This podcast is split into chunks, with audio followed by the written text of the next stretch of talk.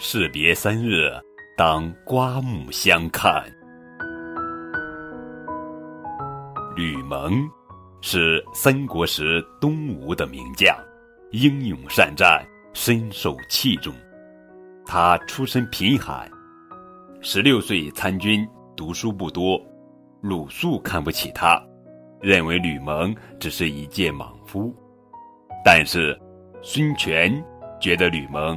资质很好，常常劝吕蒙抽时间读书，吕蒙却总以军务繁忙为借口推辞。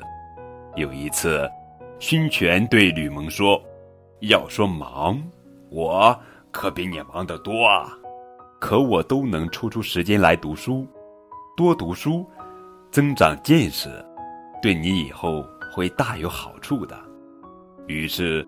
吕蒙认真读起书来，不管多忙，他都要挤出时间来学习，并且认真思考，提出自己的见解。很快，吕蒙的学问大有长进。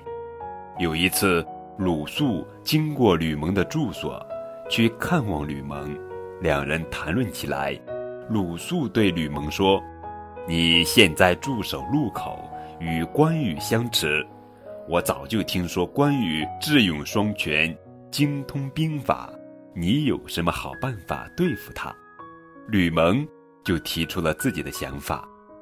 鲁肃听了他的分析，简直出乎意料，于是夸奖他道：“我以为你只有带兵打仗的本事，没想到你还有这么高深的谋略，已经不是以前的吕蒙了，可喜可贺。”吕蒙说。士别三日啊，就该刮目相看嘛。老兄，你为什么看到事物的变化这么晚呢？从此，鲁肃对吕蒙更加敬重了。后来，吕蒙果然立下了汗马功劳。